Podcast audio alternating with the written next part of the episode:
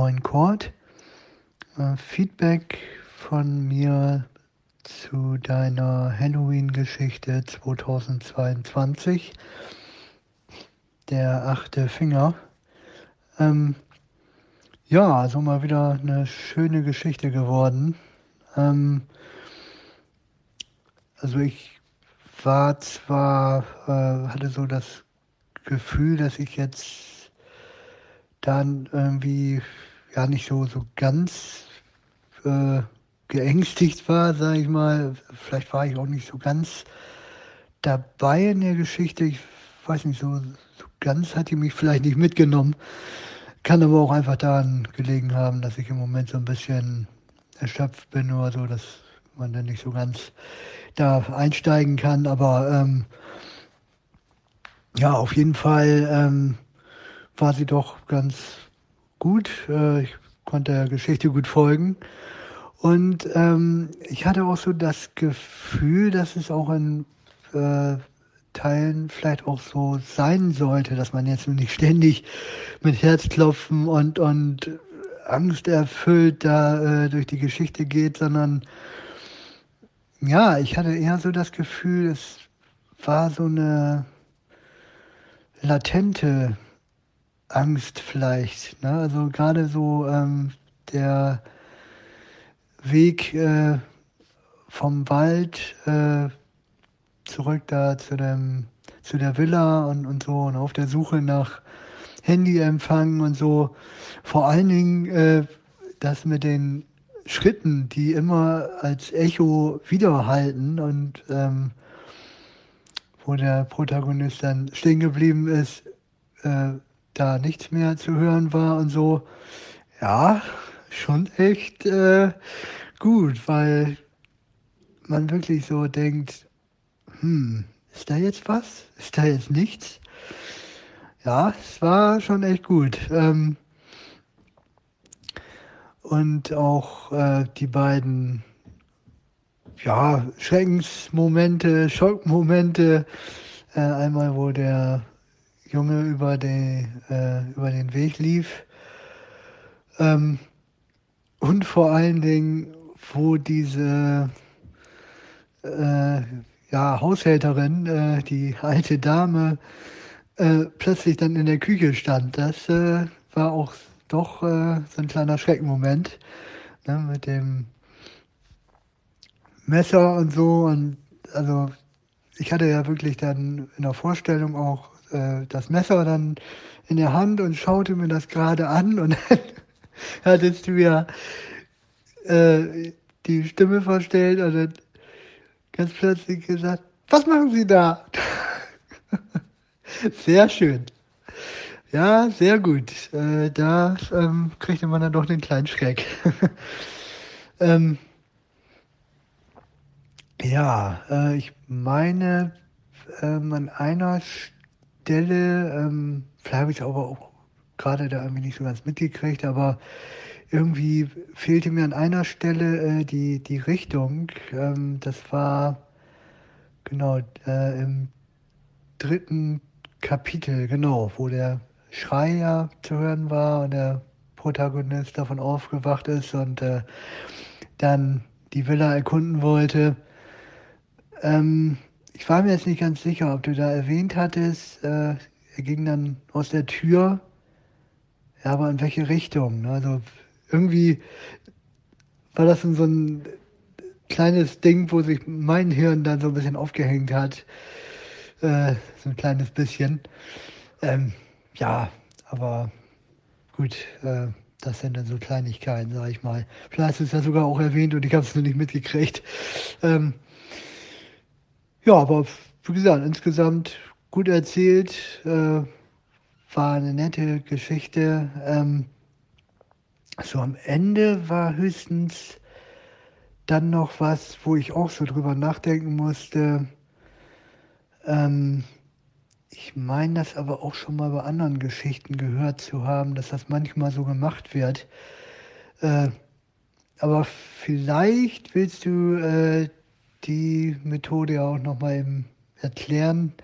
Äh, geht darum, ähm, ne, wo der Protagonist, der im Keller war und sich selbst als Toten gesehen hat und nachher dann auch äh, ja äh, den den achten Finger gesehen hat ne, und es dann hieß ja es ist jetzt zu spät und so äh, da war ich dann auch so, so ein bisschen raus und mein Hirn war dann eher damit beschäftigt hä wie wieso äh, er lebt doch noch, wie, wieso sieht er sich als Toten? Na, also das, äh, da war ich dann auch so ein bisschen äh, raus äh, aus der Geschichte, sag ich mal. Ja, aber wie gesagt, ich glaube, das ähm, verwendet man auch in anderen Geschichten manchmal. Äh, ja, aber wenn du willst, kannst du ja vielleicht noch mal was zu sagen, äh, wie das zusammenhängt. Gut, aber insgesamt schöne Geschichte, gut gelungen. Weiter so. Bis denn.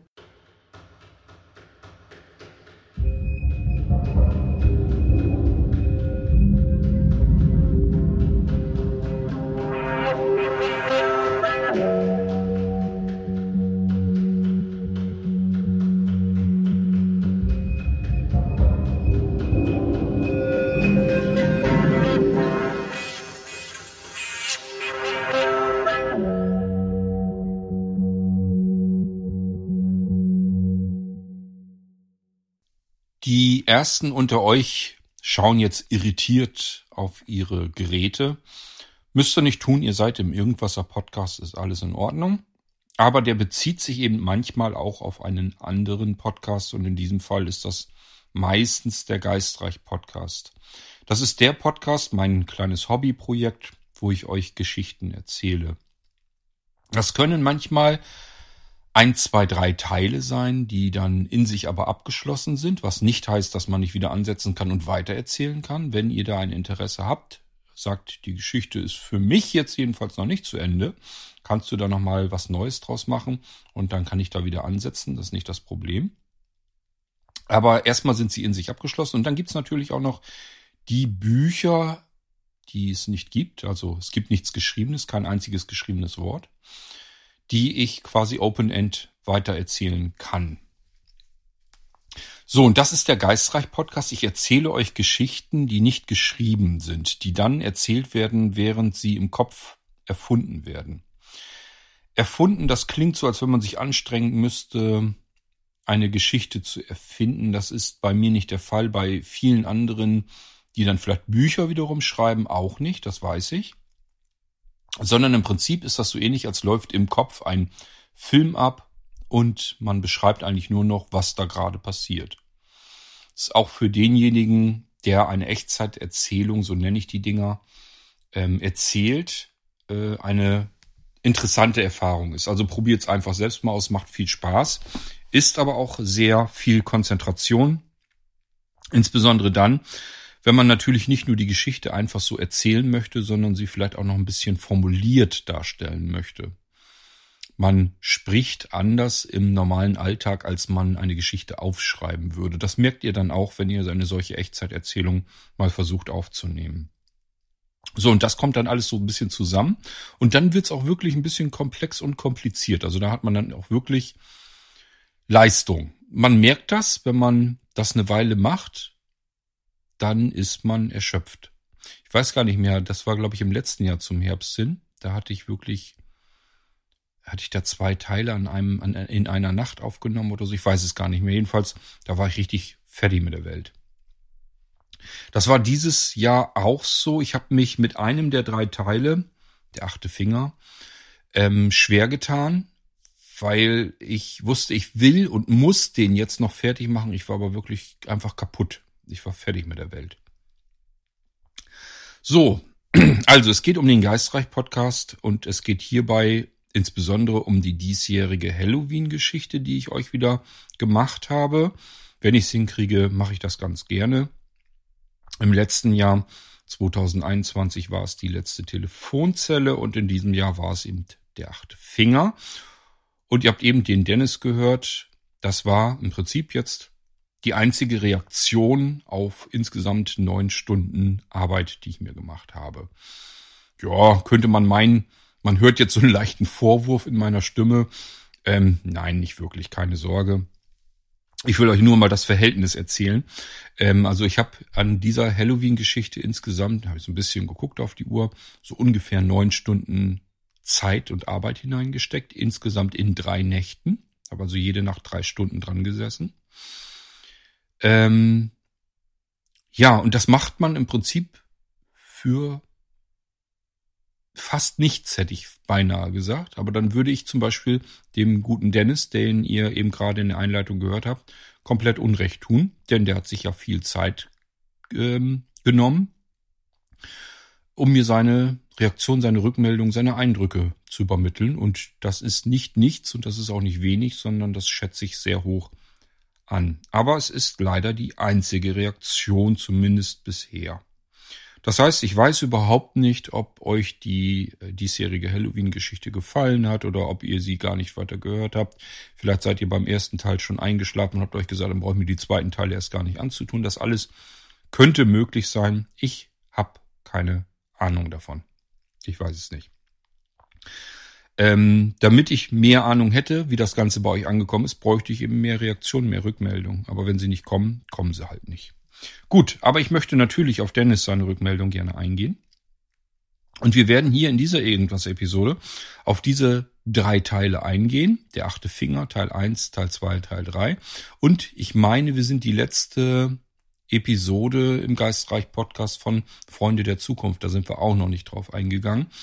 Das möchte ich dann auch machen. Das machen wir aber zum Schluss, weil ihr jetzt noch die Meldung von Dennis so ein bisschen in den Ohren habt. Wenn ich euch jetzt die ganze Zeit von Freunde der Zukunft erzähle, dann habt ihr das wohl möglich vergessen. So. Ähm, in diesem Jahr war ich wieder, wie jedes Jahr, am Überlegen. Erstens, schaffst du das mit einer Halloween-Geschichte? Würden würdest du ja ganz gerne. Es gehört irgendwie für mich so zu der ganzen Halloween-Zeit und der Aktion dazu. Also wir machen ja ganz viel bei äh, rund um Halloween. Und da habe ich ja locker zwei Monate vorher mit zu tun. Ähm, und da gehört aber auch für mich jedenfalls eigentlich mit dazu, ich erzähle euch eine gruselige, eine unheimliche Geschichte. Wenn ich das auch noch geschafft habe, dann habe ich es eigentlich ganz gut hingebekommen. Dann bin ich mit der ganzen Halloween-Geschichte bei Blinzeln zufrieden. Ähm, aber erstens, es ist sehr wenig Zeit dafür immer. Zweitens, man braucht ja ungefähr eine Idee. Ich muss ja wissen, in welche Richtung will ich euch denn was erzählen. Ich muss nicht die ganze Geschichte am Stück wissen, aber ich muss wissen, wohin die Richtung gehen soll. Und ich habe mir, ohne dass ihr das hoffentlich bemerkt habt, es dieses Jahr einfach gemacht. Ich habe euch nämlich eine Geschichte erzählt, die ich schon mal erzählt habe. So, und jetzt werdet ihr euch fragen, Moment mal, ich höre den ganzen Irgendwasser durch, ich höre den kompletten Geistreich. Diese Geschichte habe ich noch nie gehört. Das ist sehr gut möglich. Es gibt ähm, die Wunderwelten.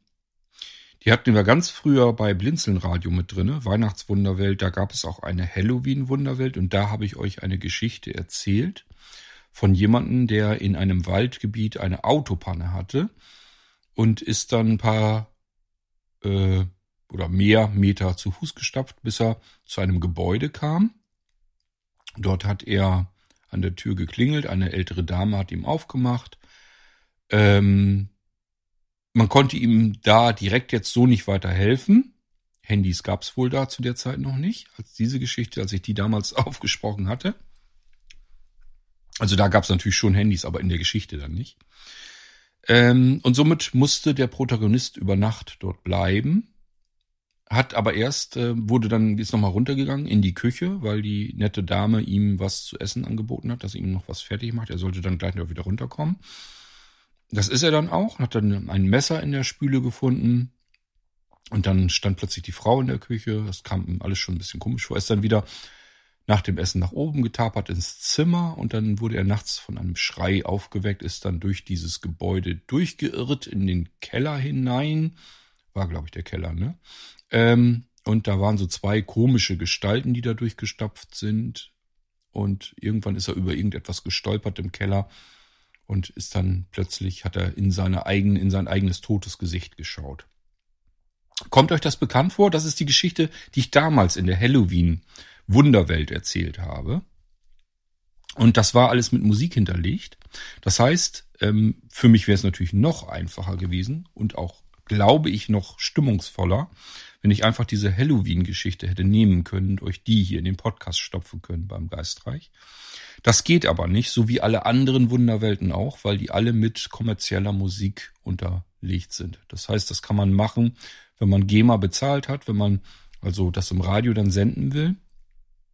Ich habe es mir vorgenommen, dass wir es vielleicht dieses Jahr, wenn wir es irgendwie hinkriegen, im Radio laufen lassen, weil wir im Dezember die GEMA und GVL-Gebühren bezahlen wollen, damit ihr eure Weihnachts, ähm, na sag schon, eure Weihnachtsveranstaltung auf dem Maulwurfshügel, dass ihr die mit Musik untermauern könnt, bisschen glitzernd schmücken könnt.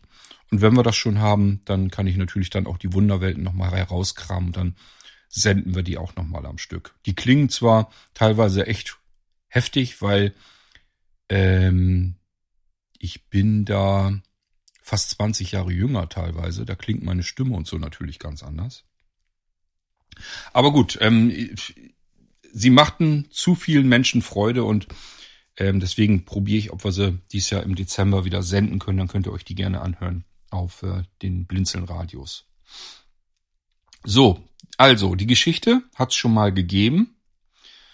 Und ich habe mir gedacht, dadurch, dass du sie in die Podcasts ja nun nicht mit reinnehmen kannst, weil sie eben mit kommerzieller Musik untermauert sind, erzählst du die ganze Geschichte einfach nochmal ohne Musik. Und es ist eine Halloween-Geschichte. Wir haben Halloween. Dann brauchst du gar nicht großartig nachzudenken, was du erzählen willst, sondern erzählst die Geschichte frei heraus nochmal und schmückst sie eben so aus, dass es wieder eine ordentliche, ausführliche Halloween-Geschichte der heutigen Machart wird. Und das ist das, was ich gemacht habe. Das heißt, wir sind erstmal angefangen, bis wir überhaupt im Wald waren und diese Autopanne hatten. Das sind alles in der damaligen ersten Halloween ähm, in der Halloween Wunderwelt, sind das nur die ersten, keine Ahnung, vier, fünf Minuten. Da habe ich jetzt einen komplett eigenen Teil draus gemacht, der über eine halbe Stunde lang ist. Ich wollte euch eigentlich ursprünglich in diesem Waldstück so ein bisschen mitnehmen. Ähm, und mir ist so hinterher erst so mehr aufgefallen, dass ich euch zu wenig mitgenommen habe. In diesem Wald streunt nämlich irgendwas herum irgendetwas Undefinierbares. Es sind keine Tiere, die irgendwie bekannt sind, aber irgendwas scheint da im Dickicht des Waldes. Also im Prinzip, da geht eine Straße durch, so ein, so ein schmaler Waldweg, äh, aber ein geteerter. Und wenn man dann durch die Bäume so durchschaut, dann ist da so Büsche, Bäume, alles sehr dicht und das wird sehr schnell da dunkel. Und irgendwie ist in diesem Dickicht, da knackt's und knistert's überall und es scheint auch so, als wenn dieses Knacken und Knistern einen begleitet und verfolgt, wenn man auf der Straße lang geht. Da scheinen irgendwelche Wesen zu sein. Und das ist mir, glaube ich, nicht so gut gelungen, euch das ähm, so mit heranzutragen, dass ihr euch wirklich in dieser Situation fühlt. Das ist auch das, was Dennis, glaube ich, so ein bisschen wahrgenommen hat, dass er gesagt hat, das ist irgendwie wie so eine kleine latente Angst, aber irgendwie war das jetzt nicht so richtig gruselig. Ähm, und ich glaube, mir ist das nicht gut gelungen. Daran liegt das. Ich hätte das gern anders gemacht. Ich kann euch sagen, als ich den ersten Teil hier aufgenommen habe und hatte den im Kasten, hatte den hier unten, ich habe den im Wohnzimmer aufgezeichnet. Als ich den fertig hatte, war mir tatsächlich gruselig. Ich habe ja diesen Film sozusagen im Kopf gehabt, der da entstanden ist. Und ich habe die ganze Zeit mich wirklich in diesem Wald gefühlt, wie es dann dunkler, nasskalt wurde und um mich herum hatte ich plötzlich immer irgendwie so das Gefühl, als wenn irgendwas so um mich herum geschwirrt ist und mich beobachtet hat, mich begleitet hat auf diesem Weg. Ähm, ich habe das also gefühlt, gespürt und konnte das aber nicht vernünftig vermitteln, warum auch immer mir das nicht so gut gelungen ist. Das ist sehr schade, weil das schon eine beängstigende und spannende Situation, glaube ich, ist. Ähm, ich glaube, ein Fehler, den ich gemacht habe, ist, dass ich versucht habe, auf meine Formulierung der Geschichte zu doll Wert zu legen, zu doll zu achten. Das heißt, ich wollte ganz gerne die Geschichte so erzählen, als würde ich sie vorlesen. Ich wollte, wollte ganz gerne so ein bisschen, als wenn es wirklich in ein Buch geschrieben würde. So wollte ich euch das erzählen. Und da hätte ich so ein bisschen mich mehr von trennen müssen, einfach Freischnauze raus, rausbrabbeln. Und dann ist es mal eben nicht ähm, überlegt formuliert, aber vielleicht hätte ich euch da in die Geschichte besser mit reinholen können. Ich weiß es nicht. Ähm, also ich habe hier unten gesessen, die Aufnahme war fertig und ich dachte, boah, was war das jetzt spannend und gruselig. Dann bin ich, das war dann morgens, bin ich ins Bett gegangen und dann höre ich immer Kontroll, das ganze Ding am Stück. Dann setze ich mir Kopfhörer auf und höre das Ganze nochmal Kontrolle, ob irgendwo Patzer da doch noch dazwischen gekommen sind, die ich unbedingt noch am nächsten Tag hätte rausschneiden wollen. Die sind mir nicht aufgefallen, aber mir ist dann auch aufgefallen, dass diese dieses gruselige und spannende Gefühl, das ich während des Erzählens hatte, dass ich das nicht mit in den ersten Teil hörend hineinbekommen habe. Das ist mir da tatsächlich auch schon aufgefallen. Das heißt, das, Dennis, was dir aufgefallen ist, ist mir beim Hören auch leider dann aufgefallen. Ich kann dir nur sagen, wenn man es erlebt, ist es extrem spannend und sehr gruselig und schaurig. Aber ja, habe ich nicht richtig hinbekommen. Schade. Ähm, bevor ich jetzt auf die Teile eingehe, denke ich mir mal, möchte ich ganz gerne auf Dennis seine Anmerkungen konkret eingehen. So, wir haben dies aber schon alles am Stück gehört. Das heißt, ich werde mir jetzt seine Nachricht ähm, in WhatsApp einfach nochmal schnappen, Stück für Stück dann hören und dann hier auf die Sachen dann eingehen. Das geht, glaube ich, am besten, dass, damit ich nichts vergesse. Also, ähm, ich suche mir mal eben die WhatsApp raus. Ja, Dennis, du sagst anfänglich ja, dass du ähm, in der Geschichte nicht so richtig drin warst. Ich konnte dich in die Geschichte nicht richtig reinholen. Und das ist mir, wie gesagt, beim Zuhören auch so gegangen. Das heißt, das ist nicht ein Fehler von dir oder das lag nicht an deiner Erschöpfung, sondern das muss an mir gelegen haben. Ähm, wenn ich jetzt nicht ich gewesen wäre und das hätte jetzt jemand anders, ich kann dir nicht genau sagen, wie weit ich mir die Geschichte angehört hätte. Also sie hat mich eben auch nicht mit gefesselt. Sie hat mich nicht richtig reingezogen. Und das ist, glaube ich, immer ein Fehler dessen, äh, äh, desjenigen, der sie erzählt. Also es war dann mein Fehler. Ist sehr schade, weil die Geschichte von sich aus, glaube ich, viel Potenzial äh, birgt, damit man sich, wenn man ein bisschen empathisch ist, in die Situation des Protagonisten hineinversetzen kann und dann tatsächlich auch diese Angst verspüren kann. Stell dir mal allein diese seltsame Situation vor. Du ähm, fährst eigentlich ganz normal mit dem Wagen irgendwo lang, musst durch einen sehr langgezogenen dunklen Wald durch. Einmal, allein schon, da bleibt dir das Herz schon das erste Mal stehen. Ein Junge, kleiner Junge rennt über die Straße, ist dann aber spurlos verschwunden. Das kommt dir ja schon zum ersten Mal seltsam zumindest erstmal vor. Und so startet die Geschichte ja. So, und dann bleibt ausgerechnet die Karre am Ende des Waldes oder jedenfalls ein ganzes Stück weiter rein auch noch liegen und so langsam aber sicher merkst du, wie es dunkler wird. Ja, was machst du jetzt? Keine, kein Mobilfunk, Hilfe anrufen mal eben im Handy geht also nicht. Da bleibt jetzt nicht mehr ganz viel Möglichkeit. Entweder du bleibst im Auto sitzen, mitten im Wald, wo offensichtlich auch keiner lang fährt, also der kommt da die ganze Zeit keine Autos oder so lang. Ähm, das heißt, irgendwie ist das auch nicht so richtig die perfekte Idee und somit machen wir uns auf den Weg. Wir haben dann ja das mit der Villa und ich stelle mir da wirklich ein großes Gebäude vor, was so über oder im Bereich der Baumkronen sozusagen ist. Das heißt, die ist sehr hoch. Und wenn man ganz nach oben stiefeln würde in dieser Villa, wäre man oberhalb des Waldes und hätte dann ja vielleicht Mobilfunknetz. Das war ja der ursprüngliche Plan äh, des Protagonisten, ähm, sich darüber dann Hilfe holen zu können. Auf dem Weg dahin hat er ja die ganze Zeit schon versucht, dass er irgendwie anrufen konnte. So, das hat aber alles nicht so richtig funktioniert. Also ist er bei der Villa gelandet und war zwischen schockiert und erstaunt, dass in der Villa Licht brannte, weil die da wirklich nicht nach Hause sah. Und dann erst, als ich das erzählt habe, ist mir dann erst so ein bisschen äh, dieses mit diesen Steinsäulen, die er plötzlich dann gesehen hat, in den Sinn gekommen. Also ab da wurde das eigentlich erst die Geschichte mit dem achten Finger. Bis dahin wusste ich noch nicht, wie ich sie nennen sollte. Ich bin also einfach wirklich angefangen zu erzählen und erst als ich diese große Steinkralle im Wald mir vorstellen konnte, da hatte ich auf erst, zunächst einmal habe ich mit dem Finger wirklich gestimmt und gesagt, das ist der Titel, der achte Stein wie äh, unheimlich das schon klingt. Und dann der achte Stein, was hat es da wohl mit auf sich? Äh, und dann habe ich gedacht, Moment mal, du hast diese Steine, die bilden eine Kralle. Das ist ja eigentlich nicht nur einfach ein Stein, sondern das ist ja ein Finger. Und der achte Finger, das klingt jetzt noch irgendwie mystischer. Gerade dann, wenn man da irgendwie in der Waldgegend unterwegs ist. Und dann hatte ich wirklich gesagt, so jetzt hast du den Titel für deine Geschichte, der ist gut. Okay, so, und dann müssen wir ja in diese Villa hinein.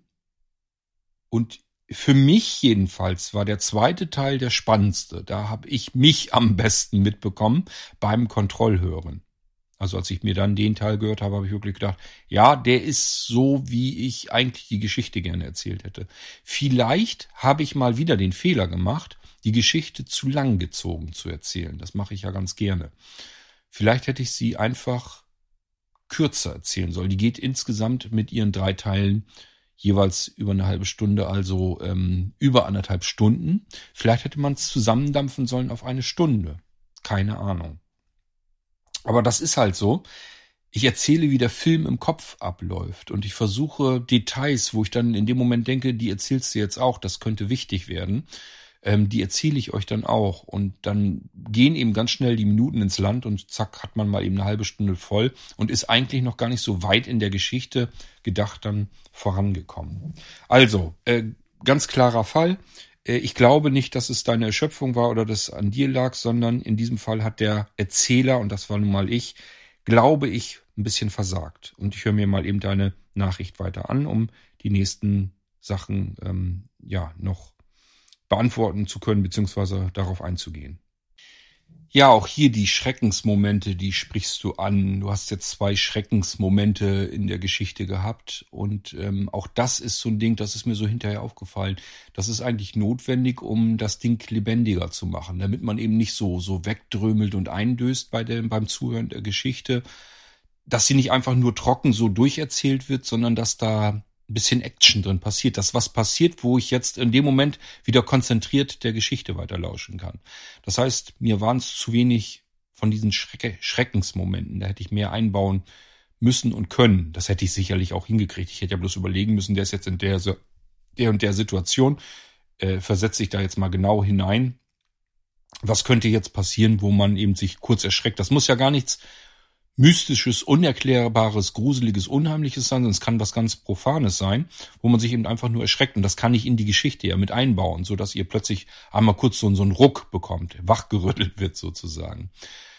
Ähm, ich hoffe, dass ich mir das merken kann, dass mich das dieses Jahr gestört hat, wenn ich nächstes Mal wieder so etwas erzähle, dass ich dann mich bemühe und davon ein bisschen mehr einbaue. So, dann erwähnst du die Richtung. Ähm, du sagst ja, der Protagonist geht dann, äh, oder, oder, wacht ja auf, bedingt durch den Schrei, der da quer durch die Villa geht. Und dann geht er aus seiner Tür heraus und ich hätte dann die Richtung nicht erzählt, durch die, in die er gegangen ist. Zum einen bin ich der Meinung, jedenfalls als ich es Kontroll gehört habe, dass ich viel zu viel auf Richtungen und wo er lang geht und lang gehen soll, mit diesen Selbstzweifeln, gehe ich jetzt die Treppe rauf oder gehe ich sie runter oder gehe ich jetzt die Tür links ab oder rechts ab und sowas alles. Und ich mache jetzt diese Tür auf und diese Tür auf. Das ist mir ehrlich gesagt in der Geschichte zuletzt schon zu viel geworden.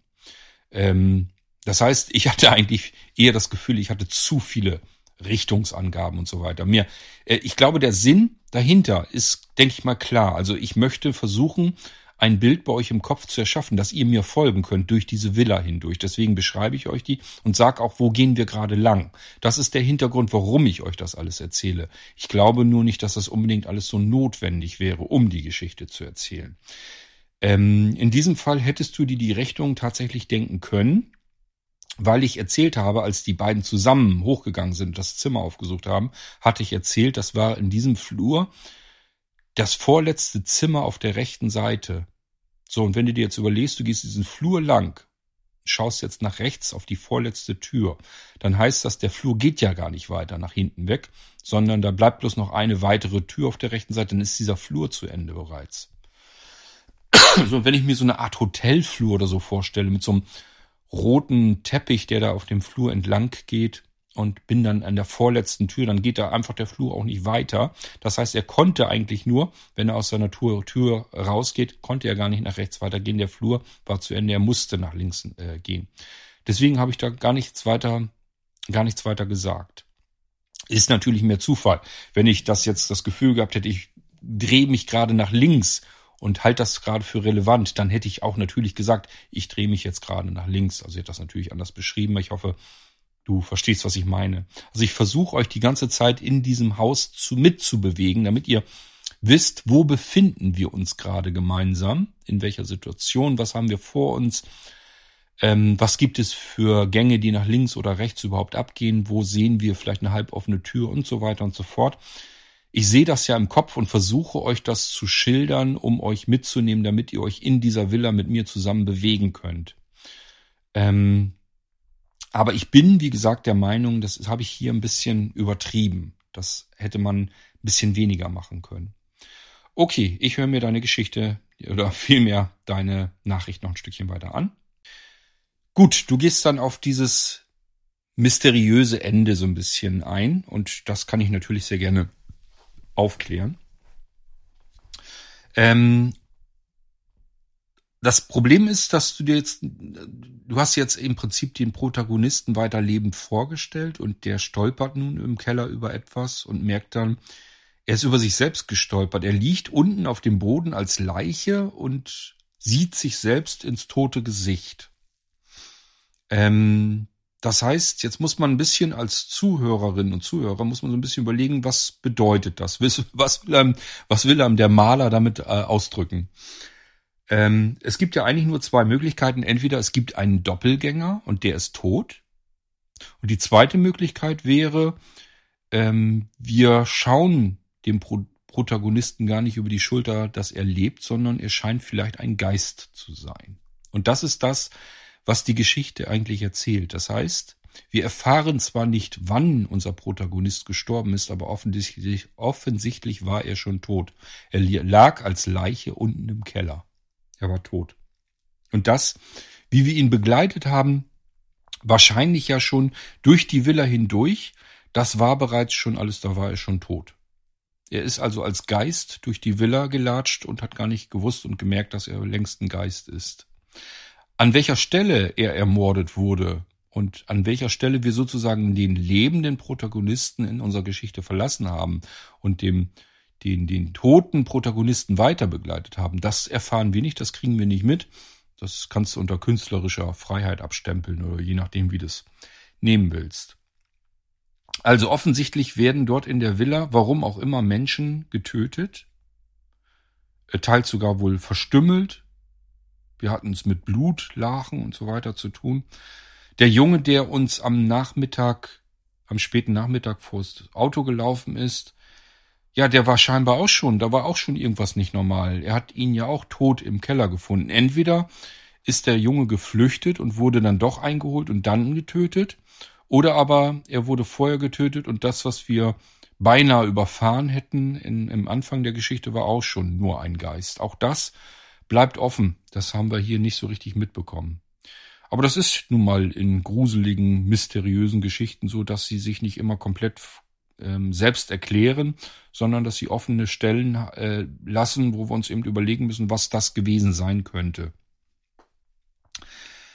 Ähm, der Protagonist ist dann ja raus, gestürmt, klar, war in Panik, dass er jetzt plötzlich sich selbst als Toten gesehen hatte. Er fühlte sich aber ja nicht tot. Das heißt, das erste, was ihm so in den Sinn kam, war einfach nur Flucht raus aus diesem, aus dieser irren Situation und aus diesem ähm, mörderischen Haus. Und dann stand er draußen und ich sehe da wirklich, wie er rauskommt. Ähm, es wird schon langsam wieder hell draußen. Vögel zwitschern vielleicht schon. Diese frühe Kälte, die einem dann so ins Gesicht schlägt. Und dann steht er da plötzlich vor der Villa und wird sich in diesem Moment bewusst, er ist wahrscheinlich tot. Er lebt gar nicht mehr und er muss auch nicht flüchten, weil mehr als tot geht nicht. Deswegen bleibt er da stehen und schaut jetzt, statt dass er weiter flüchtet, auf diese Steinkralle, die vor dem Haus steht, und stellt dann fest, es steht ein weiterer Stein dort. Die Steinkralle hat jetzt nicht mehr sieben Finger, wie anfangs, sondern acht Finger. So, und auch hier kann man sich jetzt ein bisschen überlegen, gemeint und gedacht ist es so, dass er gestorben ist und diese Kralle hat dadurch einen neuen Finger bekommen. Das bedeutet, die anderen sieben Finger, die diese Kralle schon hat, bedeutet nichts anderes als da sind schon sieben Menschen tot. Die sind schon mal getötet worden, dort im Wald in dieser Villa. Und das erklärt diese sieben anderen Finger der Kralle und der achte Finger ist er selbst, weil er eben ähm, ermordet wurde. Und dann ist dieser Kralle über welche Wege auch immer ein weiterer Finger gewachsen. So, und jetzt kann man auch wieder weiter überlegen. Vielleicht ist das eine Kralle, die sogar zehn Finger oder sowas haben soll. Äh, das heißt, da fehlen dann noch zwei weitere. Man weiß es nicht, keine Ahnung. Ähm, was ich auch zum Beispiel nicht richtig transportiert bekommen habe, das war deswegen, weil mir das zu spät ähm, auf und eingefallen ist, dass man das so auch erklären konnte. Und zwar sind im Prinzip diese äh, getöteten Menschen, also diese sieben anderen Finger, bedeutet jeder Finger eine Leiche. Und diese anderen sieben Geister, diese sieben Toten, das sind die, die durch den Wald herumstreunen, herumirren und so ein bisschen auch lauern auf weitere lebende Menschen. Das ist das, was er in der Nacht wahrgenommen hat. Also dieses, da knistert und knackt's dauernd und das scheint ihn irgendwie auf dieser Landstraße oder auf dieser Waldstraße zu begleiten ähm, und ihn auch zu verfolgen, schon äh, nachmittags, als er den Weg langgegangen ist zur Villa hin, als er diese Fußstapfen hinter sich gehört hat. Das alles waren eigentlich schon die sieben anderen Toten, die vor ihm gestorben waren, weswegen es eben sieben Finger an dieser Steinkralle gibt. So, und wie gesagt, er ist jetzt Nummer acht und er streunt jetzt zusammen mit den anderen Geistern durch den Wald, so lang bis wieder einer eine Panne hat oder aus welchen Gründen auch immer in diesem Wald verharren muss und dann vielleicht ebenfalls sterben muss. Und dann hat die Kralle vielleicht sogar neun Finger. Man weiß das alles nicht. Ja, ähm, also du merkst schon, das ist so ein bisschen ähm, mir nicht hundert Prozent, ich bin nicht ganz zufrieden mit der Geschichte, mit meiner Erzählweise. Also ich, ich habe es nicht richtig hundert Prozent hinbekommen, euch so weit in die Geschichte mit hineinzunehmen, dass ihr euch im Prinzip den Rest einigermaßen gut erklären könnt und auch von Anfang an versteht, ähm, was ist das für eine seltsame, latente Bedrohung da im Wald. Das habe ich, glaube ich, nicht richtig transportieren können und das, das ärgert mich tatsächlich. Wenn du dir vorher, was ich zuvor gesprochen habe, dieses langsame und sehr düstere, bevor das mit dem Intro losgeht, ähm, da kann man das so ein bisschen mitkriegen. Da sagt er ja schon, wir streuen oder wir ähm, bewegen uns durch die Wälder und so weiter, auf, immer auf der Suche wie ein Wolfsrudel nach der nächsten Beute. Dann kann man sich das schon denken, dass er eben vielleicht dieser Geist schon ist, der achte, und zusammen mit den anderen sieben Geistern durch diesen Wald herumirrt, herumstreuend als Geister und eben wartet, bis der nächste Anhalter vielleicht ähm, anhalten muss, weil er eine Panne hat. Ja, damit habe ich so ein bisschen deine Fragen, die mir natürlich sehr herzlich willkommen sind, ähm, beantworten können, hoffentlich.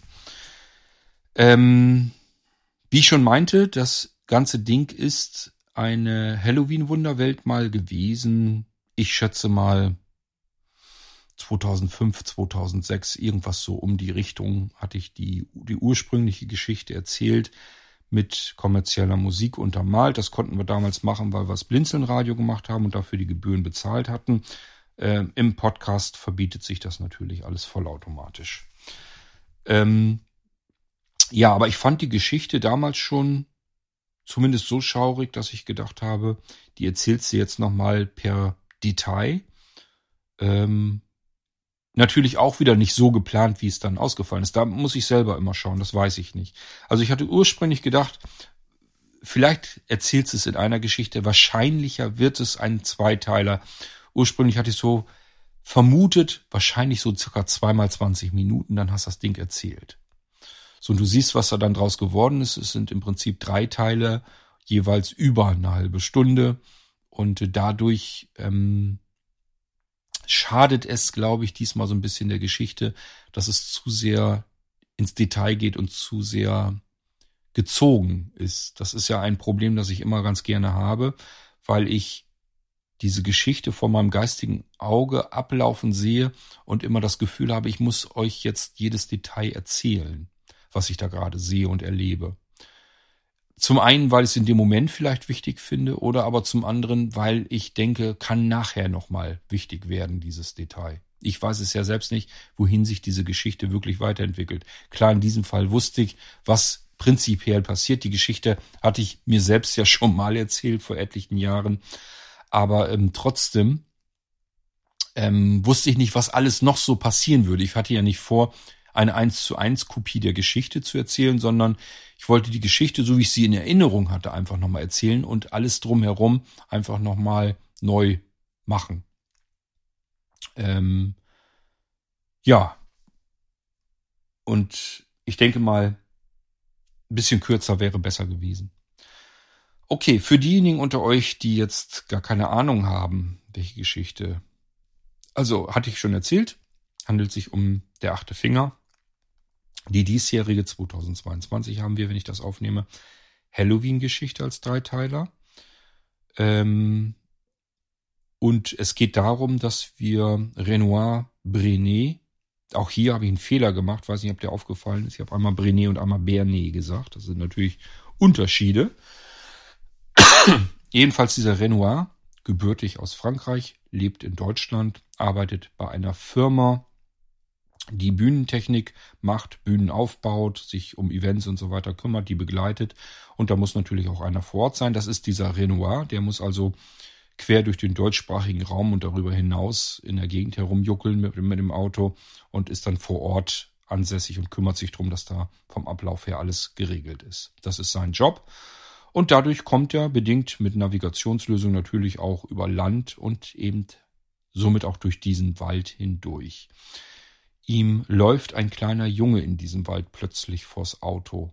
Er kann im richtigen Moment bremsen, macht eine Vollbremsung. Das macht er deswegen oder kann das deswegen ganz gut hinbekommen, weil er vorher mit der Geschwindigkeit schon deutlich runtergegangen ist, weil der die Strecke sich dort noch so ein bisschen geschnörkelt hatte. Die hatte also diverse Kurven, war recht schmal, unübersichtlich und eben abgedunkelt in diesem Wald. Deswegen hat er sich gesagt, okay, ich fahre hier mal eben ein bisschen vorsichtiger, langsamer und dadurch konnte er eben von jetzt auf gleich sehr gut stoppen, zum Stehen kommen. Er fährt ja mit dem Mercedes. Wir äh, haben ja lange Jahre Mercedes gefahren, deswegen weiß ich, dass die Dinger irrsinnige Bremsen haben. Die konnte ich dann, dann wenigstens auch mal mit einbauen. Und somit konnte er dann eben auf der Stelle stehen bleiben und der Junge ist quasi von rechts über die Straße rüber, über diesen Waldweg, links im Dickicht des Waldes dann verschwunden. Renoir ist ausgestiegen, hat noch geguckt, hat gerufen, aber der Junge war spurlos verschwunden weg. Dann ist ihm aufgefallen, der kam rechts aus einem kleinen Weg, auf, aus einer Auffahrt. Diese Auffahrt war von gepflanzten Rhododendren. Die waren mittlerweile zwar groß und verwildert, die kann ich mir auch richtig vorstellen, weil ich Ecken kenne, wo so welche stehen. Die hat dann irgendeiner mal dahin gepflanzt. Ich weiß in dem Fall sogar, wer sie denn gepflanzt hat. Und die werden halt einfach irgendwann riesengroß und, und wuchern so ein bisschen aus. Und so habe ich sie mir auch dort vorgestellt. Er geht diesen Weg aber ein bisschen entlang. Also er parkt da quasi mit dem Auto in dieser Auffahrt und geht den Weg ein bisschen entlang, um zu sehen, kann er da vielleicht feststellen, wo der Junge herkommt. Sind da irgendwie, wohnt da jemand? Wohnen da vielleicht Eltern, denen er sagen will, euer Junge ist mir eben fast, fast vors Auto gelaufen und ist abgehauen in den Wald hinein, nur dass ihr Bescheid wisst. So, und dann kommt er den Weg entlang und da fällt ihm das schon auf, dass er irgendwie verfolgt wird. Er fühlt sich verfolgt, er hört Schritte hinter sich und das geht damit eigentlich schon so langsam los, dass wir erkennen, dass es in diesem Wald ein bisschen komisch ist. Oder vielleicht ja doch erklärbar. Es gibt ja auch, dass man, dass seine eigenen Schritte, dass man die dann hört als Echo hinter sich. Kann ja sein. Also bis dahin ist noch nicht so ganz raus. Er geht den Weg entlang und der mündet sozusagen auf einem großen Vorplatz eines alten Gebäudes, das ziemlich verwahrlost heruntergekommen aussieht, als wenn da schon Ewigkeiten keiner mehr was dran gemacht hat, niemand was gepflegt hat ähm, und auch schon lange Zeit niemand mehr wohnt. So sieht das für ihn aus. Es wirkt auch ein bisschen schaurig in diesem Wald hier, weit und breit sonst nichts, außer dieses riesige Anwesen, was halt verlassen ist, alt und klapprig wirkt. Da kann der Junge also nicht wohnen, deswegen dreht Renoir dann wieder um, geht zum Auto und sagt sich, okay, ich kann hier jetzt nichts machen. Der Junge ist weg, ich kann dem jetzt nicht irgendwie voll folgen. Äh, ich habe geguckt, ob er nun da irgendwie aus einem Haus kommt, da wohnt aber keiner, also ich habe jetzt getan, was ich tun konnte. Ich muss weiterfahren. Ich habe ja noch einen Job zu erledigen. Das macht er dann. Und ein paar Autominuten weiter noch in diesem Wald versagt der Motor. Er bleibt also liegen. Versucht noch so weit rechts ranzufahren, wie es ihm möglich ist. Die Karre steht aber immer noch so halbwegs auf dem Waldweg, weil rechts kommen gleich schon die Bäume. Das heißt, da ist gar nicht viel Platz, dass er da irgendwie mit der Kiste noch vernünftig stehen kann.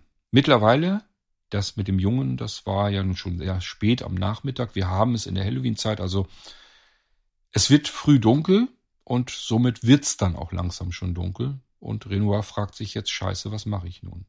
Erste Gedanke, den man heutzutage hat, Handy raus, ähm, Hilfe rufen, ADAC-Pannendienst oder was auch immer. Ja, aber das kennen wir auch, wenn wir so in ländlichen Räumen unterwegs sind, gibt's halt immer noch Gebiete, wo wir vielleicht dann doch mal gar kein Mobilfunknetz haben. Ich muss euch ehrlich gestehen, ich hatte das schon längere Zeit nicht mehr, dass es wirklich gar kein Netz gab. Dass man auf Edge runtergeht oder ja einfach nur telefonieren kann, aber kein Internet vernünftig hat, kein brauchbares.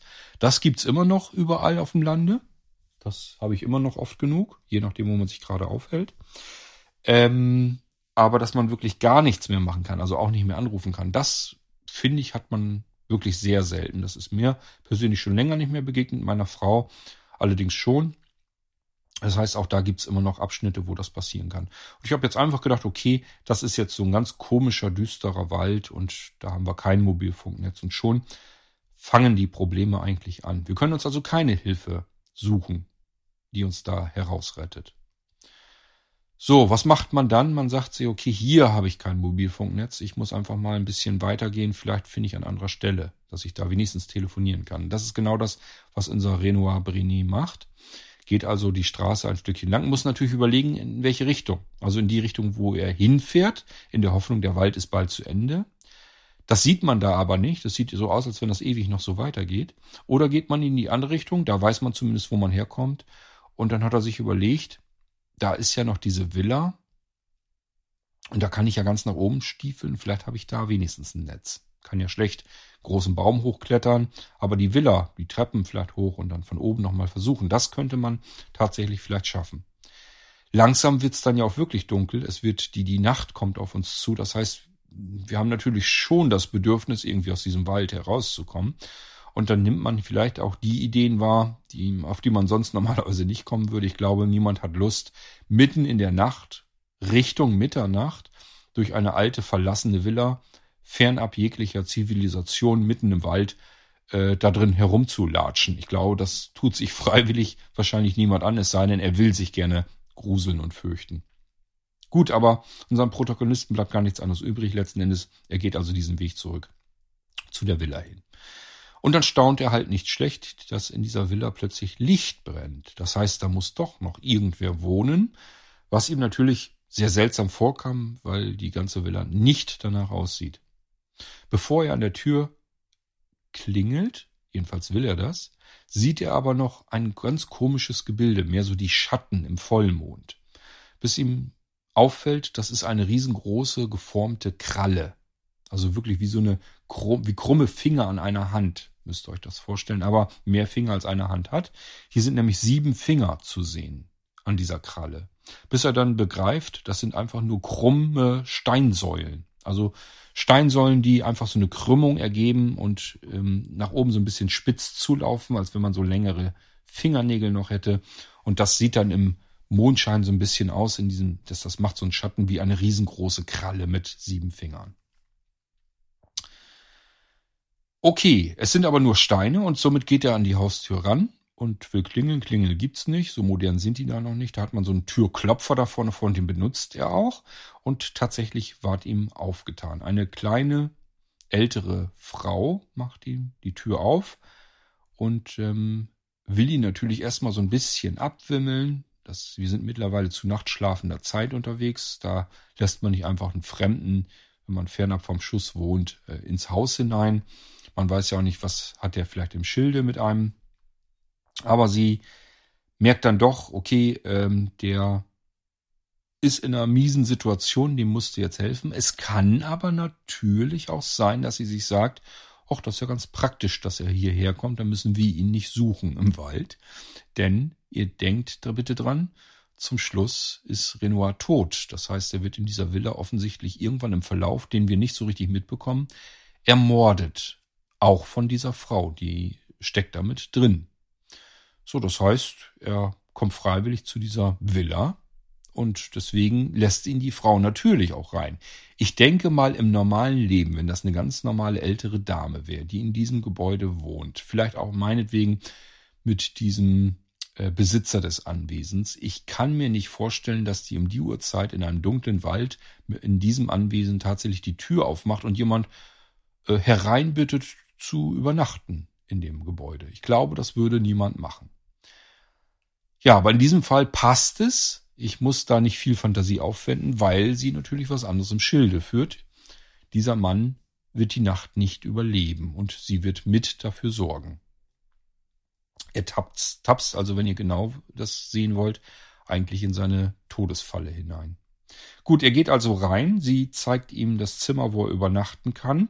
Und ähm, dann knurrt sein Magen ganz laut und sie sagt sich, oh, sie scheinen Hunger zu haben. Ich habe unten noch etwas zu essen. Es ist eigentlich jetzt kein großes Problem das warm zu machen, dann können sie noch einen Teller essen. Und das nimmt er natürlich gerne an, weil er tatsächlich den ganzen Tag kaum was gegessen hat. Er geht also wieder runter in die Küche. Da ist aber niemand. Der Topf steht aber auf dem Herd und blubbert, brodelt freudig vor sich hin. Und er will sich gerade selbst etwas aus dem Topf nehmen, weil er ja weiß, das ist für ihn bestimmt. Hat sie ja angekündigt, dass sie ihm noch was zu essen warm macht. Und äh, beim Suchen nach Topflappen fällt ihm auf, dass auf der Spüle ein blutiges Messer liegt, ein großes Fleischermesser. Ich habe das übrigens genau im Kopf. Wir haben nämlich ein solches Fleischermesser, genau das hat übrigens einen gelben Griff, habe ich im Kopf. Und die Besonderheit daran ist, es ist äh, blutig verschmiert und das Blut ist frisch da dran. Normalerweise, wenn das Messer keine Ahnung, wenn jetzt die Frau am Vormittag oder am Mittag etwas zubereitet hätte, irgendwas geschnitten hat, was besonders blutig wäre. Wir sind jetzt, ich glaube, irgendwann äh, um Mitternacht herum in der zeitlichen Gegend. Und das Blut wäre längst eingetrocknet. Also warum ist frisches Blut an diesem Messer dran? Das wundert ihn dann schon. Und wir können uns an dieser Stelle überlegen, vielleicht war er in dem Moment sogar schon tot. Wir wissen es ja nicht. Tatsache war, das Messer muss wohl irgendwie kürzlich benutzt worden sein und das Blut haftet da eben noch relativ frisch dran. Also irgendwas ist damit passiert. In dem Moment ist die Frau plötzlich hinter ihm, taucht auf, ohne dass er sie hat kommen hören. Die Tür war ja offen die ganze Zeit über. Und natürlich erschreckt er sich, lässt das Messer fallen, fällt zurück in die Spüle. Er dreht sich um und ja, ähm, die beiden klären kurz ab, was das alles soll. Dann setzt er sich hin und äh, sie gibt ihm zu essen, zu trinken und äh, will dann aber auch ins Bett gehen. Das heißt, sie bleibt nicht die ganze Zeit bei ihm, sagt ihm einfach, er soll stehen lassen, bitte. Sie räumt das am nächsten Tag weg und er soll sich dann einfach nach dem Essen aufs Zimmer begegen, be, begeben und dann kann er da schlafen. Das macht er dann auch, alles so leise, wie es irgendwie geht, weil das in dieser Villa vom Besitzer ähm, ja untersagt ist, irgendwelchen Krach zu machen. Und somit begeben wir uns mit Renoir zu Bett, schlafen ein wenig und ja, verlassen dadurch auch Teil 2 und gehen jetzt hinein in Teil 3. Renoir wird mitten in der Nacht aufgeweckt durch einen Schrei und er überlegt dann zunächst, hat er jetzt irgendwie nur geträumt oder wirklich einen Schrei gehört? Er lauscht in die Stille, nichts ist zu hören und sagt sich dann, okay, habe ich vielleicht einen Albtraum gehabt oder so. Ähm, versucht dann wieder einzuschlafen und erneut hört er einen lauten Schrei quer durch das Gebäude hindurchgehend. Ja, und jetzt fragt er sich natürlich, was mache ich jetzt? Auf der einen Seite habe ich hier quasi Verbot im Haus herumzustreichen. Er ist schließlich nur geduldeter Gast und das soll auch keinen Krach machen. Den Krach hat jemand anders jetzt gemacht. Und er fragt sich jetzt selbst, beziehungsweise sein eigenes Gewissen, was er jetzt tun soll. Und sein Gewissen sagt ihm, das würdest du dir nie verzeihen, wenn du da jetzt nicht hinterhergegangen bist. Irgendjemand schreit, braucht offensichtlich Hilfe und du versuchst hier wieder zu schlafen und an Schlaf ist eh nicht zu denken. Also steht er auf, zieht sich an und macht sich auf die Suche. Er geht den Flur entlang und überlegt noch, ob er jetzt nach oben oder nach unten gehen soll. Es geht ja auch noch eine Treppe nach oben. Die Treppe führt allerdings komplett ins Dunkle, da ist nichts und auch wirklich keinerlei Licht. Und nach unten hin ist immerhin noch eine Lampe am Brennen, das heißt, er schaut da in Zelle hinein und überlegt sich dann, da wo es hell ist, werden wahrscheinlich auch eher die Menschen sein, also geht er die Treppe runter. Von dort aus sieht er die immer noch die halboffene Tür der Küche. Dort geht er hin, guckt so durch den Türspalt durch und sieht im Mondenschein, der durch das Fenster, durch das Küchenfenster fällt, erstens, dass jemand seinen Teller und sein Glas schon weggeräumt hat. Also so im Prinzip das, was auf dem Tisch hat stehen lassen, als er gegessen hatte. Und zum anderen, dass das Messer in der Spüle ebenfalls fehlt. Gut, er selbst kann sich damit also nicht bewaffnen und geht wieder aus der Küche raus und bemerkt nun, dass auch die Kellertür offensichtlich offen ist. Und da ist es nun wirklich stockfinster. Und er schnappt sich mal wieder sein Handy aus der Hosentasche, leuchtet sich damit den Weg frei und tapert dann so nach und nach diese alte, staubige Steintreppe nach unten in den Keller. Sie führt ziemlich weit nach unten, ist eine Steintreppe, Sie ist schmutzig, es knirscht unter seinen Füßen, er muss überall durch Spinnweben hindurch. Es macht auf ihn so den Eindruck, als wenn da lange Zeit niemand mehr durchgegangen ist. Unten bemerkt er dann, dann aber unten am Türspalt, dass da Licht durchdringt. Das heißt, hinter dieser Tür ist offensichtlich Licht. Er lauscht zunächst, hört nichts und geht dann da hinein und ähm, bemerkt dann aber Geräusche, eine Tür, also im Prinzip einen Kellerraum weiter und versteckt sich nun hinter einem Regal. Ähm, und dort erkennt er dann im Prinzip zwei seltsame Gestalten. Das eine ist die Frau, die er schon kennt, die ihm die Tür auch geöffnet hatte. Und das andere ist so ein etwas dickerer, größerer Kerl, und der hat nun wiederum das blutige Messer in der Hand. Und er nimmt auch Gesprächsfetzen der beiden wahr, die er nicht so richtig deuten kann. Und wartet einfach ab, bis die diesen Kellerraum auch durchschritten haben und den Raum wieder verlassen haben, in dem er sich versteckt hält. Dann will er natürlich wissen, wo kommen die her, was hat es mit dem Messer auf sich, was hat es damit auf sich, was die sich jetzt da komisches unterhalten haben, und wahrscheinlich kommt daher ja auch der Schrei. Ihm ahnt so langsam aber sicher schon, ähm, ja, dass da nichts Gutes auf ihn wartet, aber trotzdem muss er da jetzt hin. Er geht also langsam durch die nächste Tür, bemerkt dann eine Blutpfütze vor einer nächsten weiteren Tür und öffnet auch diese ähm, bemerkt, dass aus dieser Blutpfütze heraus Wischspuren auf dem Fußboden des Kellers entlang gehen. Und dann geht er im Prinzip mit dem Lichtschein seines Handys ebenfalls dieser Spur nach und sieht dann einen leblosen, blutigen, kleinen Körper, sehr wahrscheinlich der Junge, den er am Nachmittag fast überfahren hätte. Das erschreckt ihn so sehr, dass er rückwärts mehr oder weniger stolpert und dann stolpert er auch richtig über etwas drüber, kommt zu Fall, fällt auf den Boden flach hin. Handy fällt ihm aus der Hand. Display scheint nach oben, macht ein gespenstisches Licht an die Decke. Und er fragt sich natürlich, was war das, worüber er gestolpert war. Man merkt das ja so ein bisschen mit den Füßen, das war nichts Hartes, sondern ein weicher Gegenstand. Er tastet und leuchtet mit dem Handy nochmal und stellt fest, es handelt sich hierbei ebenfalls um einen toten Körper. Und als er in das Gesicht des toten Mannes hineinleuchtet, sieht er nach einiger Zeit, die er braucht, um das richtig zu realisieren, sich selbst. So,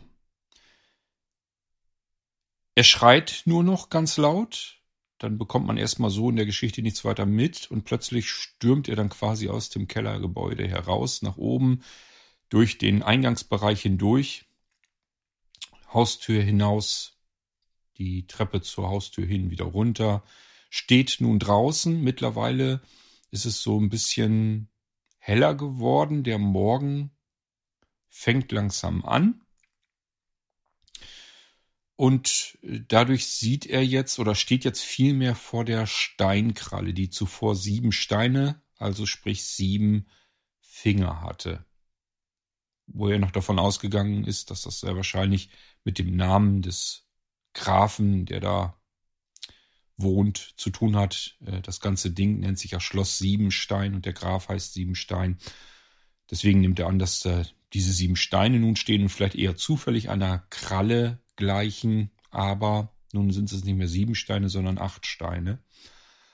Und daher rührt auch der Name der ganzen Geschichte der achte Finger, weil diese Kralle eben nicht einfach nur Steine hat, sondern im Schummering aussieht, als wenn es eine Kralle wäre, die acht Finger hat. So, und das ist das, was unseren Dennis zu Anfang noch so ein bisschen aus dem Tritt gebracht hat.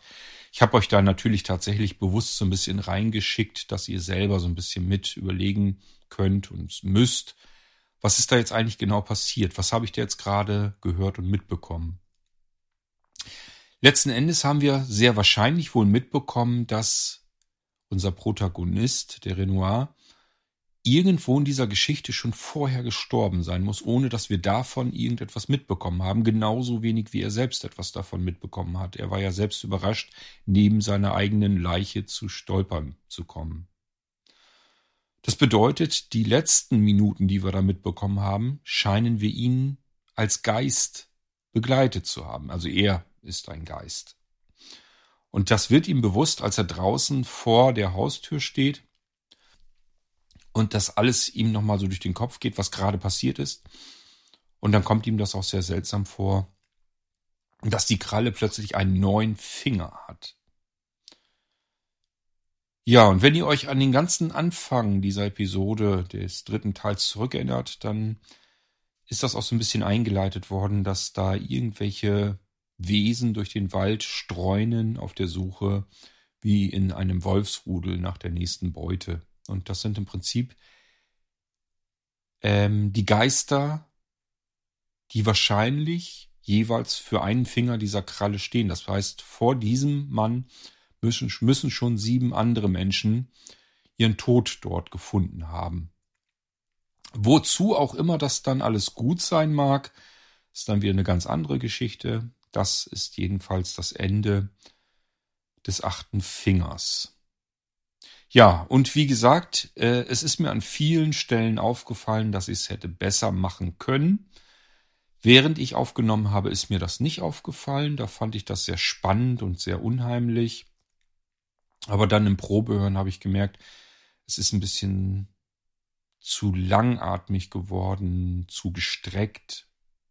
Ähm, es passiert zu wenig Action. Ähm, ja, und deswegen sage ich mir einfach im Nachhinein, dass jetzt besser hinkriegen können. Aber das ist eben so eine Momentaufnahme. Das sind wir diesen, diesen Echtzeiterzählungen geschuldet. Die können mal besser ausfallen und mal schlechter. Ähm, das ist eben der Vorteil, wenn man jetzt eine Geschichte erfindet und aufschreibt. Dann merkt man das natürlich, wenn man sich die ein, zweimal durchliest, dass sie an bestimmten Stellen einfach zu langatmig geworden ist, dass da einfach zu viele Füllsätze beispielsweise drin sind, die man wieder rausnehmen kann. Und somit ergibt das ganze Ding dann wieder einen schnelleren Plot und es passiert mehr Action. Man kann auch wieder was dazwischen schreiben, was vielleicht noch passiert. Und somit wird die Geschichte am Ende dann einfach überlegt gut. Und das geht bei einer Echtzeiterzählung nicht. Also hier haben wir tatsächlich mal so einen Nachteil einer Echtzeiterzählung, äh, live miterleben können. Ich hoffe, dass ich euch trotzdem so weit spannend unterhalten konnte, dass ihr nicht abschalten musstet und euch trotzdem die Geschichte bis zum Ende durchhören konntet und jetzt auch nicht das Gefühl hattet, war verlorene Zeit. Also ich hoffe, so schlimm war es dann nicht. Äh, für mich bin ich mir jedenfalls nur im Klaren, ich hätte es besser hinkriegen können. Aber ja, Echtzeiterzählung kriegt man in dem Moment tatsächlich dann nicht besser hin. Gut, das war der Dreiteiler, der achte Finger. Ich habe Dennis gefragt, sag mal, weißt du zufällig, wie viel ich von Freunde der Zukunft im Irgendwas schon besprochen habe? Und Dennis ist der Meinung 29 und 30, also 5.29 und 5.30. Es kommt mir fast ein bisschen komisch vor. Ähm, ich meine nämlich, dass ich nur die letzte, also die 5.30 noch nicht erwähnt habe. Aber gut, ich kann ja noch mal so gedanklich, das ist jetzt allerdings sehr lange her und ich habe auch keine Lust, die Folgen jetzt noch mal zu hören. Das heißt, ich muss jetzt mal eben in mich gehen und überlegen, was kam in der 529 und 530 eigentlich vor. Es geht natürlich um die Bücher, äh, beziehungsweise um die beiden letzten Kapitel aus der jetzigen Sichtweise von Freunde der Zukunft, meiner Mystery Science Fiction Serie. Ich bin der Meinung, eurem persönlichen Lieblingsbuch. Und hier haben wir es mit der 5.29 damit zu tun, ähm, aus meiner Erinnerung jedenfalls heraus, dass ähm, Aid in dem Raum ist, wo sich auch Antonio befindet, der mit der Regenerierung noch so seine Probleme hat. Das gibt ja Komplikationen, das haben wir aber schon durchgekaut hier, auch im Irgendwasser. Und ähm, er begegnet dort Franka und ja, die fallen sich alle um den Hals und trösten sich gegenseitig, weil das ja dann doch einiges ist, was jetzt hinter ihnen liegt, was alles so passiert ist. Und es ist ja auch so ein kleines Wunder, dass die ähm, Freunde im Prinzip das alle so wieder überlebt haben. Bei manchen wissen es halt noch nicht. Bei Antonio zum Beispiel wissen wir es nicht, ob der durchkommt. Und Grenet ist auch noch in Lebensgefahr. Aber wir haben von Erik schon mitbekommen, der scheint es geschafft zu haben, ist über dem Berg. Von Aid wissen wir es, da haben wir es ja live miterlebt, wie der auferstanden ist von den Toten. Und ähm, auch von Riga. So, Anfang tut die 5.29 aber ja wieder in der Vergangenheit. Wir denken jetzt wieder schwarz-weiß. Also einfach in der Form von Schwarz-Weiß-Filmen. Ähm, dort bekommen wir mit, dass ähm, das Schiff unterirdisch, also dass das Eis darüber gesprengt werden soll, damit man das Schiff bergen kann. Also ich könnte schwören, ich habe euch das alles schon erzählt hier. Ähm, ja, und es passiert auch die geplante Explosion und danach passiert eine viel, viel wuchtigere Explosion mit einem riesigen Eis und Schnee und, und Wasserregen, der da auf die Menschen drumherum, um diesem explodierten Loch, ähm, die sich da bewegen. Also das regnet da alles auf sie herab. Und sie stellen fest, scheiße, das komplette Raumschiff äh, im Packeis, das da tiefgefroren war, hat sich in seine Bestandteile aufgelöst, es ist mit explodiert. Das heißt, es konnte diese Explosion, die eigentlich so geplant war, dass nichts hätte passieren dürfen, die konnte es wohl nicht ab. Diese Erschütterung ist dann in sich dann auch nochmal explodiert. Das war die deutlich größere und schlimmere Explosion. Die Hauptprotagonisten dort in der Geschichte bekommen aber mit, dass ähm, einige Menschen sich versammeln an einer bestimmten Stelle und immer nach unten in das Eis blicken. Und deswegen gehen sie dorthin, werden dort auch hergerufen und gucken dann ebenfalls durch das Eis und bemerken, dass dort unter dem Eis nicht ganz so weit tief unten, sondern so, dass man es eigentlich noch erkennen kann, was es ist, eine, ein Lebewesen ist. Also sowas ähnliches wohl wie ein Mensch. Und jetzt geht's natürlich darum, dass sie den bergen müssen, weil das Raumschiff, das können sie jetzt nicht mehr bergen, das ist in seine Einzelteile zerlegt. Aber dieses eine Lebewesen haben sie zumindest entdeckt gefunden und das müssen sie jetzt bergen. Und das, da verlassen wir sozusagen das, den Vorspann, die Geschichte vor dem Intro. Und äh, dann geht's im Prinzip ja mit dem los, was ich euch eben erzählt habe. Die Freunde treffen sich in der Regenerationskammer, ähm, wo sich Antonio drin befindet. Und ähm, ja, da gibt's halt jede Menge Dialoge und so weiter. Da gehen wir jetzt mal gar nicht weiter drauf ein. Sondern ähm, dass sich Aid eben Gedanken macht, dass er sich so fit fühlt wie ewig nicht mehr. Und das liegt natürlich an der Regeneration. Man muss sich vorstellen, es wird ein beträchtlicher Anteil an Zellen im Körper komplett rund erneuert. Und das habe ich mir einfach so überlegt, das fühlt man eben auch, das merkt man, man fühlt sich eben so ein bisschen wie neugeboren, so richtig fit. Ausgeruht, fit, leistungsfähig, das sind so die Gefühle, die in einem dann hochkommen nach so einer solchen Regeneration. Und das merkt Aid auch. Und Aid hat ja immer noch einen Plan. Er will ja Kontakt aufnehmen zu den falschen Freunden, also zu den ähm, Besetzern. Und das plant er jetzt eben und erzählt das auch Rieger. Und damit verlassen wir dann auch die 5.29, beschreiten dann die 5.30. Und hier sind wir im Prinzip dabei, wie ähm, abgetrennt durch eine dicke Glasschicht, kann man das dann sehen, der Securebot, den, der ja geborgen wurde, der ja mit dem Sandmann äh, mitgebracht wurde, wie der seziert wird durch Roboterarme und näher untersucht wird. Ähm, Präsident Agir ist noch mit dabei erst und fragt sich, was das eigentlich alles überhaupt soll. Und Aid erklärt ihm nochmal, dass er halt irgendeine Möglichkeit sucht, Kontakt aufzunehmen zu den Besetzern. Und dieser Securebot ist ja mit denen im Prinzip verbunden auf irgendeine Weise. Und vielleicht kann man über diesen Securebot äh, mit diesen Besetzern, mit den falschen Freunden kommunizieren. Und deswegen muss das Ganze jetzt untersucht werden. Ähm ja, das macht der Zentralcomputer von Atlantis. Der untersucht das ganze Ding und das geht sehr schnell. Also die Freunde bemerken im Prinzip, dass dieser Securebot zumindest von innen gar nicht so komplex, kompliziert und damit auch nicht ganz so sicher aufgebaut ist, wie man das ursprünglich angenommen hätte, wie man davon ausgegangen wäre. Ist also gar nicht so kompliziert gestrickt, das Ding. Und deswegen kommt Lima, der Zentralcomputer von Atlantis, auch relativ schnell vorwärts und entschlüsselt auch das komplette, die komplette Kommunikationseinheit. Somit erleben wir jetzt noch mit, wie Aid sich überlegt, wie er mit den Freunden kommunizieren möchte, möglichst so, dass wenig Informationen zu ihnen gelangen. Das heißt, dass er braucht einen einfachen, schlichten Raum, wo nicht viel zu erkennen, nicht viel zu sehen ist. Und außer ihm soll da auch kein anderer sein. Und das ist im Prinzip das, was er braucht. Das haben die auch in der Nähe, ist kein Problem. Die befinden sich immer noch im Prinzip in der Krankenstation. Ähm, und da gibt es solche Aufwachräume und so weiter zur Genüge. Deswegen bringt Rieger Aid dorthin und lässt ihn dann auf eigenen Wunsch auch dort allein. Es bildet sich ein Fenster auf der Wand, im Prinzip wie ein Bildschirm.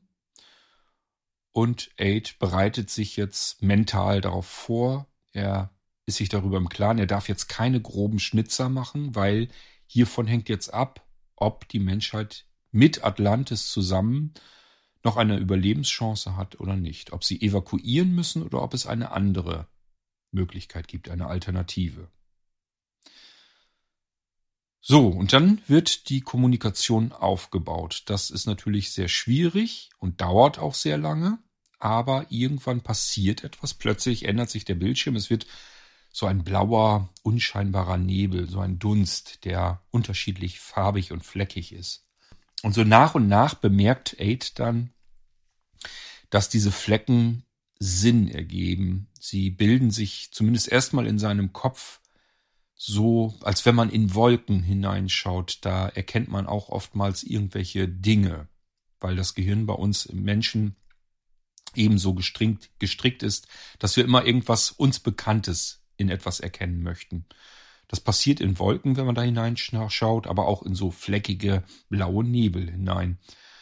Beispielsweise, wenn eben zwei dunkle Punkte oder Löcher nebeneinander sind, vielleicht in der Mitte, da unten drunter, dann auch nochmal ein dunkles Loch, dann macht unser Hirn da ganz schnell ein Gesicht draus. Dann sind die zwei Löcher, die Punkte sind dann Augen und der mittlere Punkt ist dann eben ganz schnell auch die Nase oder der Mund und wir machen da eben sehr schnell ein Gesicht draus. Das passiert hier auch und es macht sich auch eine Kopfform drumherum bemerkbar, ähm, bis sich so langsam aber sicher so eine Gestalt geformt hat aus dieser Nebelschwadenwolke. Und dann wird auch dieses Blau langsam zu anderen Farben, zu Hautfarben und so nach und nach bildet sich daraus eine junge Frau. Ähm, das dauert aber alles, da kann man regelrecht bei zusehen, wie sich das so nach und nach aufbaut. Als wenn aus einer Gaswolke heraus ein fester menschlicher Körper entsteht. So habe ich mir das vorgestellt. Und äh, so stellt sich das Aid auch dar. Und im spannendsten Moment, wie so oft, ähm, wenn im Prinzip das Gespräch jetzt starten könnte, ja, verlassen wir die Episode und ähm, 5.30 ist schon wieder am Ende. Das Einzige, was wir noch mitbekommen, ist, dass auf der anderen Seite bei den Besatzern, den falschen Freunden, jetzt eine Frau sitzt, die sympathisch aussieht, attraktiv aussieht und Hallo John Aid Flint sagt. Also das heißt, sie erkennt ihn auch gleichfalls. Und da müssen wir natürlich jetzt abwarten in 5.31, warum sie ihn erkannt hat, wie das angehen kann. Die beiden sind sich schließlich letzten Endes ja noch nie begegnet. Und damit sind wir durch. Also ich habe euch eben im Schnellverfahren 5.29, 5.30 erzählt, weil das könnt ihr euch auch selbst anhören. Ich wollte es bloß nochmal sicherheitshalber eben erwähnen, falls ich auch wirklich die 5.29 hier nicht mit besprochen habe. Mist, wir sind bei der 5.30 die Vorgeschichte noch nicht. Äh, da sind wir noch nicht drauf eingegangen. Es geht ja vor dem Intro auch noch mit einer Geschichte weiter. Hier haben wir es mit dem aus dem nächtlichen Schlaf herausgeholten General zu tun. Der wird dort gerufen. Ähm, und zwar dorthin, wo die, dieses Lebewesen im Eisblock aufgebahrt war, so will ich es mal nennen. Und alles, was wir da noch sehen, ist der geschmolzene Eisblock, Wolldecken, die nass sind und darauf liegen, dort wo vorher der Eisblock war. Ein umgestürzter Schreibtischstuhl, das Wasser vom Eisblock, das aufgetaut war, läuft den Boden entlang. Und der Mann, der dort eigentlich Wache schieben sollte, fehlt, genauso wie das Lebewesen. Was ist da also jetzt passiert? So, und dann auf einmal hören wir draußen Schüsse und es kommen zwei Soldaten herein und berichten ihm davon, dass ihnen draußen etwas begegnet ist. Ein Dritter von ihnen hat auf dieses etwas mehrfach geschossen, ist auch ganz klar getroffen, aber es ließ sich dadurch nicht beeindrucken und hat im Prinzip dann diesen dritten auch getötet und hinter sich hergeschleift. Ja, und die anderen beiden sind dann geflüchtet.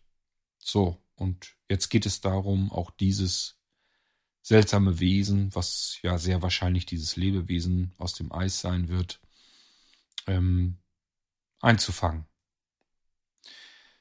Gut, damit sind wir durch bei Freunde der Zukunft und auch bei der achte Finger.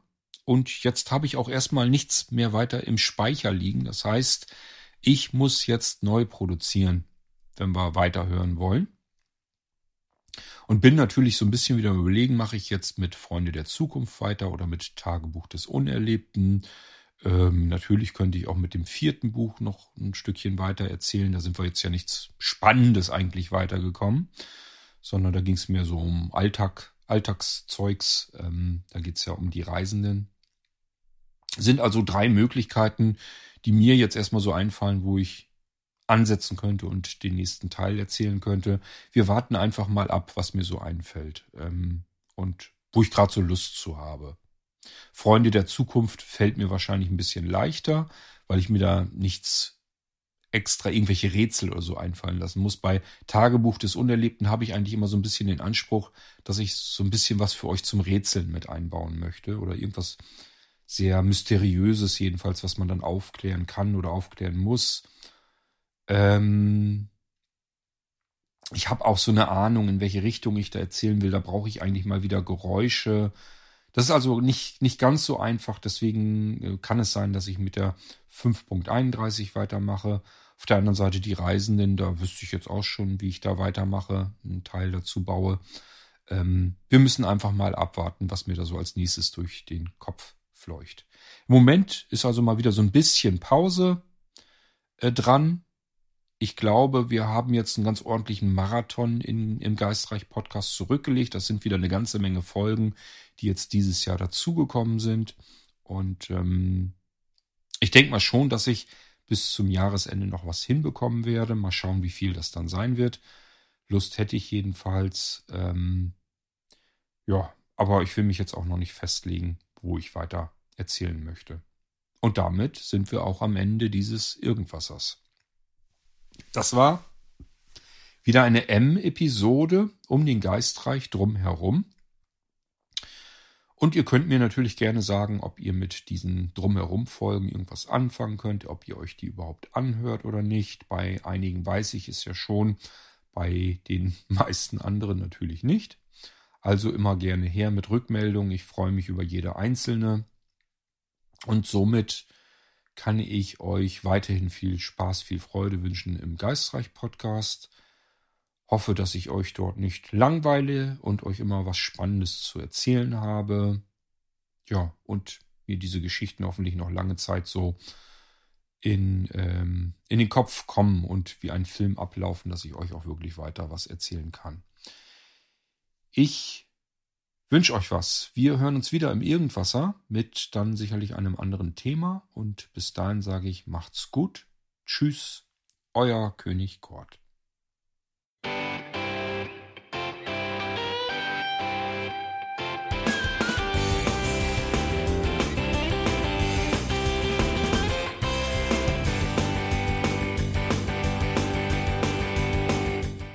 Das war Irgendwasser von Blinzeln. Wenn du uns kontaktieren möchtest, dann kannst du das gerne tun per E-Mail an podcast.blinzeln.org oder über unser Kontaktformular www.blinzeln.org. Blinzeln schreibt man in unserem Fall immer mit einem D in der Mitte. Wenn du möchtest, kannst du uns sehr gerne auch einen Audiobeitrag auf unseren Podcast Anrufbeantworter sprechen. Der hat in Deutschland die Telefonnummer 05165 439 461. Und wenn du uns aus dem Ausland anrufen möchtest, dann ersetze einfach die erste 0 gegen die 0049 für Deutschland. Wir bedanken uns für dein Interesse und freuen uns schon darauf, wenn du auch beim nächsten Mal wieder mit dabei bist.